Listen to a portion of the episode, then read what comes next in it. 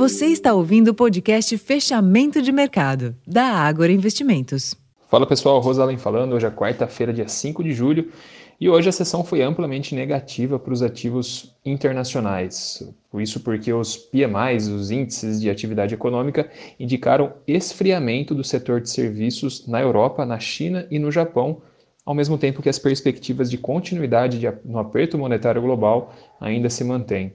Além disso, o Fed divulgou a ata da última reunião do FONC, o Comitê de Política Monetária dos Estados Unidos, onde ele manteve o cenário base, reforçando a expectativa de desaceleração econômica para os próximos trimestres, o que configuraria um cenário de recessão no país no final desse ano e com recuperação moderada da atividade iniciando apenas 2000, entre 2024 e 2025.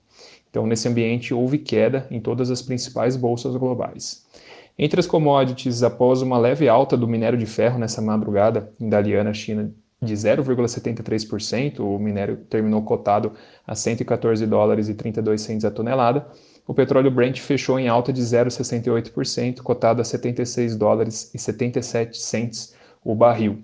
Por aqui no Brasil, os investidores seguiram atentos ao desenvolvimento das pautas econômicas na Câmara dos Deputados, com a percepção de que ainda existem dificuldades envolvendo a reforma tributária e também receios em relação às alterações do Senado no arcabouço fiscal.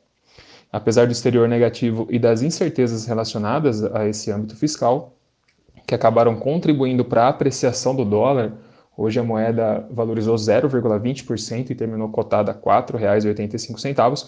E também ao aumento dos juros na curva termo, o Ibovespa teve um avanço de 0,40%, terminou lá nos 119.549 pontos, com um giro financeiro fraco de 23,3 bilhões de reais. Bom, pessoal, esses foram os principais destaques da sessão dessa quarta-feira. Vou ficando por aqui, desejando uma ótima noite a todos e até mais.